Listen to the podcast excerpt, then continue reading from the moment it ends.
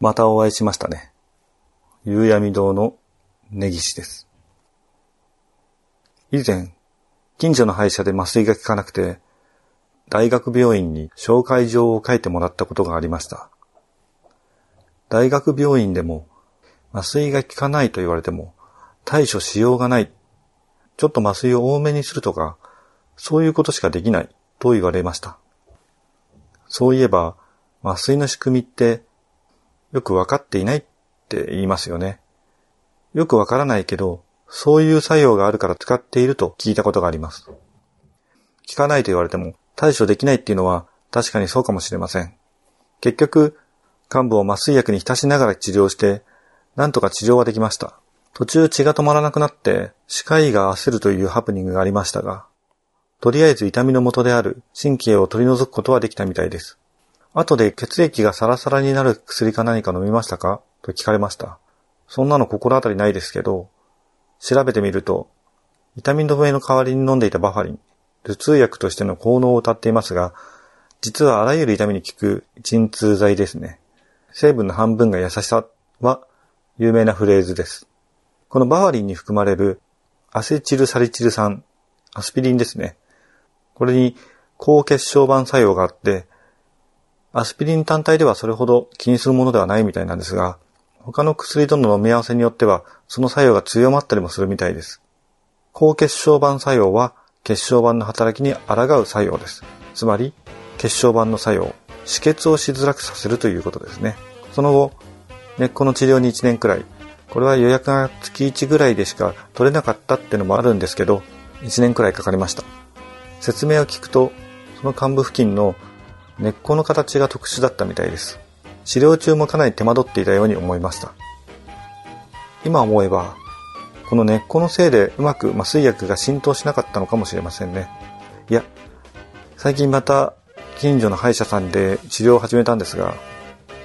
紹介状の経緯があったのでかなり慎重に麻酔を打たれました。ちょっと打ちすぎじゃないかなと思うくらい打たれました。麻酔切れた後注射針刺したところ痛がゆくなりません？絶対好きじゃないですか店長。なんだかんだで食いついてきますよね。全部夕闇堂なの？むしろ追いマヨネーズします。お祝いねマンジ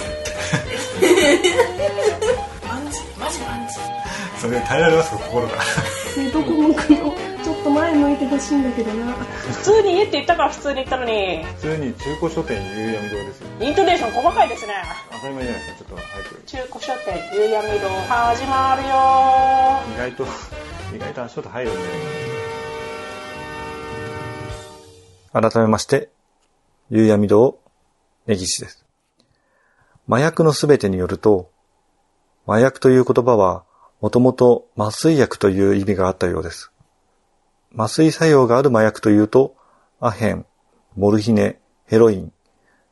こう並べてみると確かに医療関係で使われていた経緯のある薬品ですねただ麻薬及び向精神薬取締法では、麻薬作用のない LSD も規制されています。LSD は幻覚作用を持つ薬物で、人工的に精神病を作ることができます。これがどのように必要なのかはわかりませんが、精神に何らかの影響を与える薬物ということで、麻薬及び向精神薬取締法の、つまり向精神薬の部分に当たるわけですね。ただこの法律の影響もあってか、科学的な意味合いでの麻薬という言葉から外れて、いわゆる英語圏で使われるドラッグと同様の意味で麻薬と使われるようになっています。法的には、アヘン、覚醒剤、大麻は個別の法律となっていますが、大麻や覚醒剤から派生しているような危険ドラッグの類は麻薬及び向精神薬取締法での規制となっています。先週も言っていた滝さんが使用していたコカインは麻薬及び向精神薬取締法での規制となります。違法薬物の主な効能を大きく分けると3つあります。一つは興奮剤としての効能。もう一つは抑制剤としての効能。そして3つ目は幻覚剤としての効能。コカインは興奮剤。アッパー系というらしいんですが、アッパー系ドラッグです。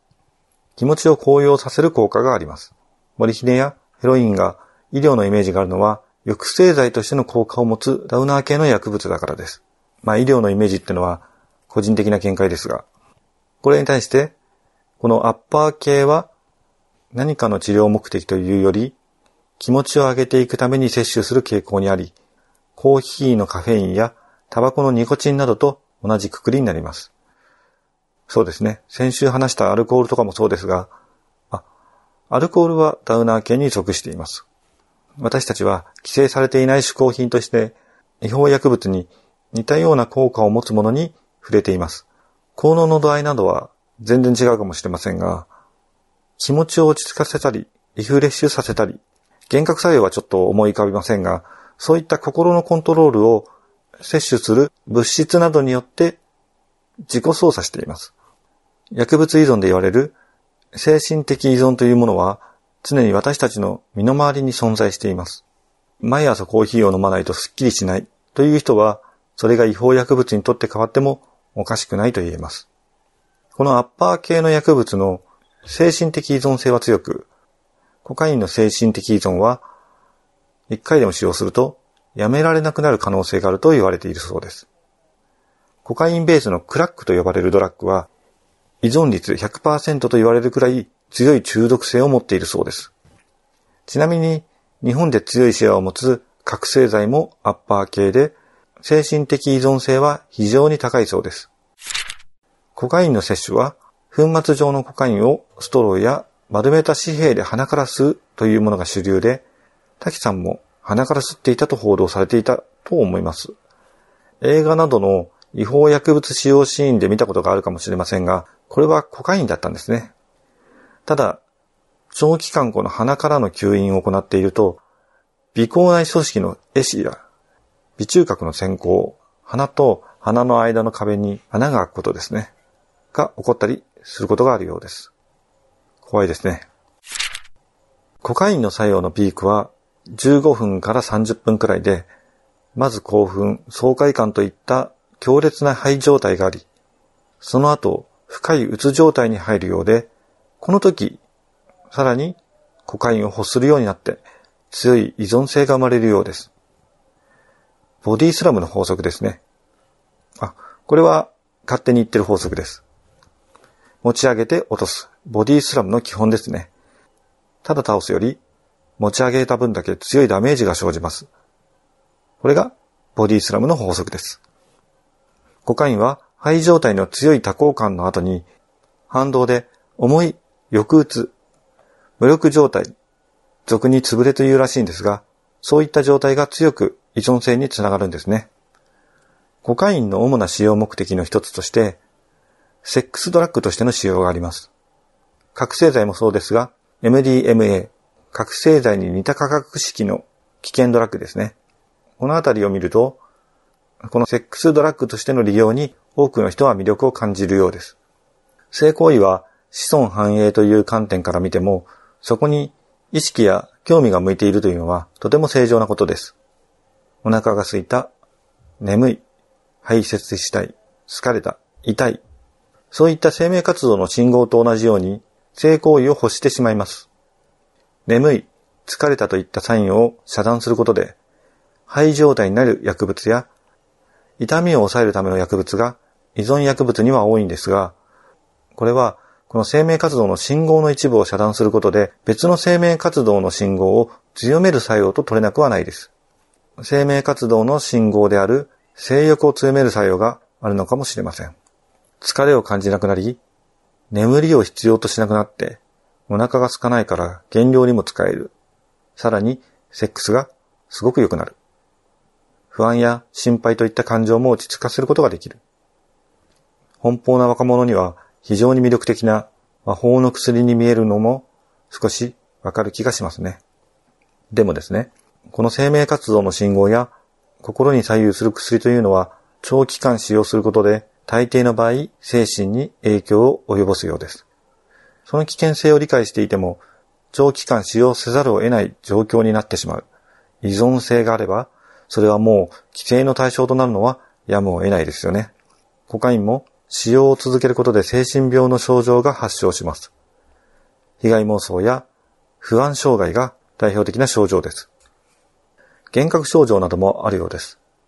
細菌や虫が見える原子、そしてそれが体を這いずり回る体感的幻覚、創作作品などで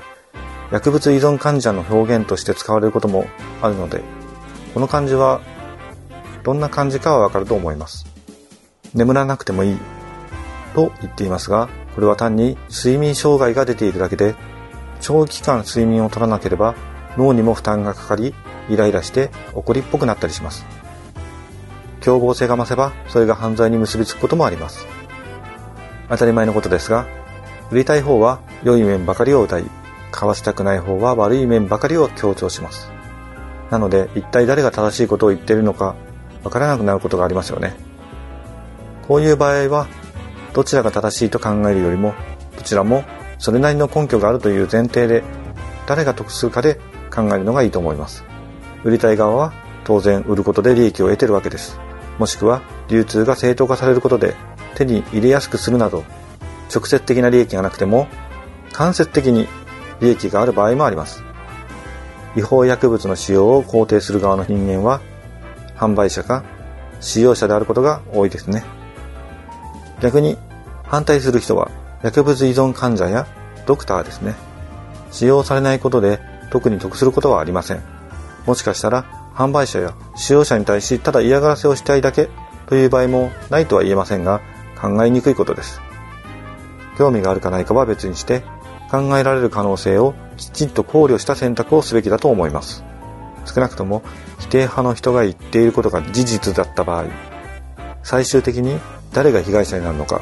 といえば使用者もしくは使用者の周りにいる人間です。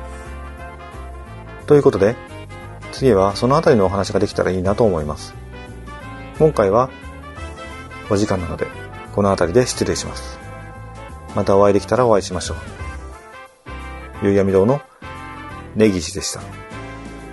の番組は架空の中古書店ゆうやみ堂がお送りしました。